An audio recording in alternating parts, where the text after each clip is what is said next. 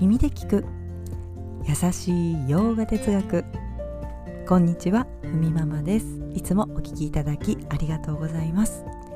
このラジオは耳で洋画哲学を聞いて日常に生かしていこうというラジオです。はいということで今日のテーマに入っていきます。今日のテーマはバガバットギーター13章すべてを支えているというテーマでお送りします。はいということで今日のお話もそうね、まあ、オチというかなんというか全てを支えているのはそうブラフマンですね。はい連日ブラフマンの話をしておりますけれどもえ今日はブラフマンとグナのお話です、ね、グナというのは3つの質ですよね。サットバラジャスタマスです。サットバは純質とかクリア。ね、ラジャスは激質と言ったりします。タマスは鈍質といってすごく重たい感じのもの、まあ、動きがないものですね。はいこの質についてねグナとブラフマの話ですね。でちょっと早速内容に入っていくとこれがブラフマンだと一つに限定できないっていうのがブラフマンです。どんなものの中にもあります。例えばスマホとかパソコンね。ブラウマンがあるから形を持ってそして機能を持つと、ね、今も誰かのために存在し動いている。こういったスマホやパソコン私たちの目や肉体そして心でわかる。意識の対象になるものというのは全てグナがあります。3つのグナの変化によって形状が違います形のあるものは全ての具な質の違いによって成り立ってそこにある、まあ、それを特徴そのねものの持つ特徴があると言ってもいいですよねブラフマンというのは3つの質を表すベースであるからこの3つの質から完全に自由です3つの質にとらわれませんブラフマンが、ラジャスに染まったということはないわけです。ブラフマンはグナと一切関係がないと言ってもいい。でも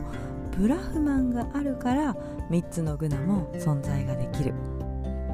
ブラフマンなしに存在しません。これはインド独特の考えでプラクルティというものは3つの質を持っていてそのグナの配分を少しずつ変えながらあるものは重かったり、ね、硬かったり動きづらさや、ね、そういったものがあって、ね、またあるものはこうすごく軽くて、ね、風のようにこう舞っていくようなそして何にも怪我されないようなもの、ね、時に静かな状態揺るがない状態、ね、こういった質3つの質で全てのものが成り立っているんだよということを言っています。ブラフマンはグナから自由。そしてプラクルティからも自由。でもプラクルティを支えているのもブラフマンなんだと、まあ、ブラフマンがあるからそこにプラクルティがある。そして全てに行き渡り全てから自由な存在がブラフマンなんだよというお話なんです。だからこう私はブラフマンと言ってもいいですよね。目の前にいる、えー、そのあなただったり自分の目の前にいる人もブラフマンと言ってもいいわけです。これが私たちね私たち自身が知るべきこと知恵だよとネーヤンと言いますがここを知ることで自由になるんだということをね伝えているのがバガワットギーター。バガワットギーターの2章にはあなたの体というのは水に濡れるしそしてね風に乾かされるし火によって焼かれるだろうと。体はそういうものプラクルティだと。でも体に宿るあなたというのは決してなくなったり終わったり変わることはないんだと。そのレベルの自分を理解して形ある今、ね、形を持つということはこの世界のドラマで今あなたがすべき役割があるから、ね、だからこう形を持って現れる。この形を持って今やっている以上ね必ずやるべきことをやっていくんだということを伝えています、まあ、これはアルジュナがねあクリシュナがアルジュナに対してね、まあ、強くこう2章ではアルジュナの気持ちをこうまた戦いに対して前向きにねしてしてあげようというか